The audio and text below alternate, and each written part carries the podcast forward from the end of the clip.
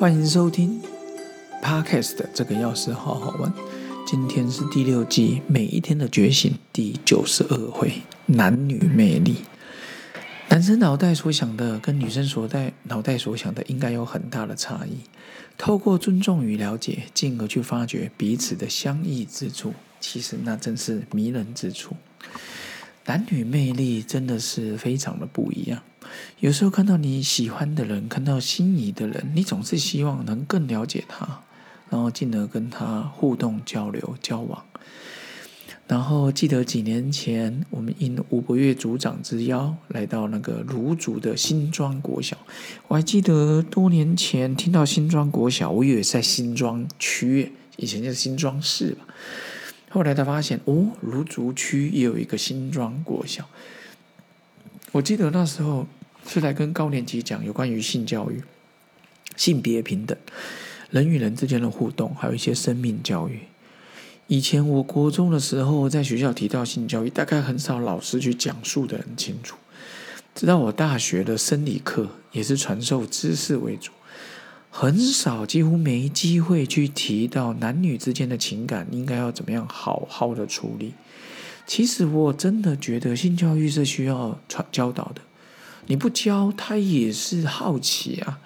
因为我国中的时候不会好奇吗？我不会，嘿，因为我是大学才好奇。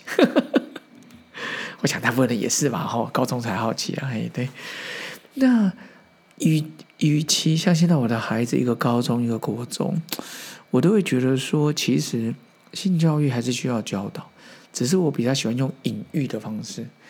啊，至于说性别平等，其实就是尊重对方的选择，不强加自己的好恶于对方身上，也是提供一个提供一个观念给同学啊，就是常跟同学讲说，你要记得，人们基本上都是自私的，都是为了保护自己啊，啊，不要因为。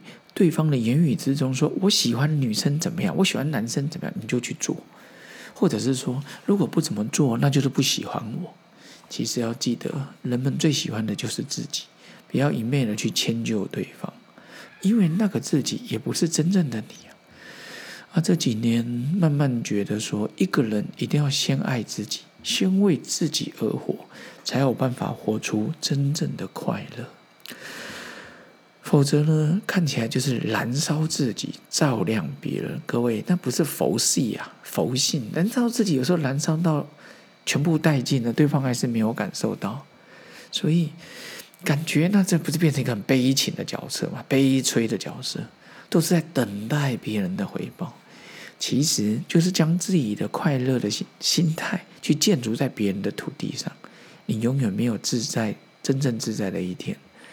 其实所谓的付出，就是你在付出的时候，你乐在其中。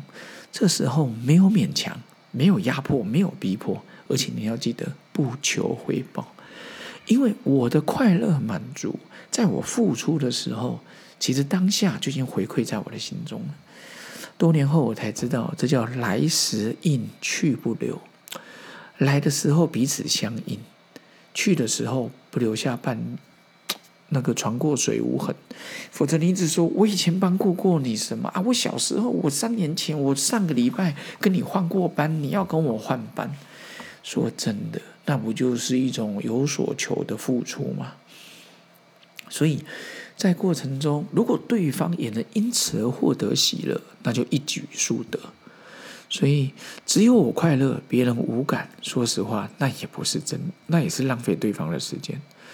所以要记得，不论是谈恋爱、演讲、读书、旅游、品酒、亲子的时光，都是希望自己我们自己先真正的快乐。而如果身旁的人看到我们快乐，他心里也随之起舞，进入了和谐共鸣的状态，我们彼此之间就进入了欢喜心的循环。这时候，你再看看周遭的一切，都是满足。然后再看看自己拥有的一切，都是感恩的。所以今天跟各位分享到男女的魅力，其实就是尊重自己，然后找到自己的快乐源。其实应该说尊重对方了，不是建筑在我的快乐，所以你的快乐也不是建筑在别人身上。要记得哦。今天的这个要是好好玩，就分享到这边。然后也礼拜三，我记得要去新生医专去分享两性关系，然后还有一个品德教育的两性关系跟孝道教育，到时候再说说心得喽。我们下次见，拜拜。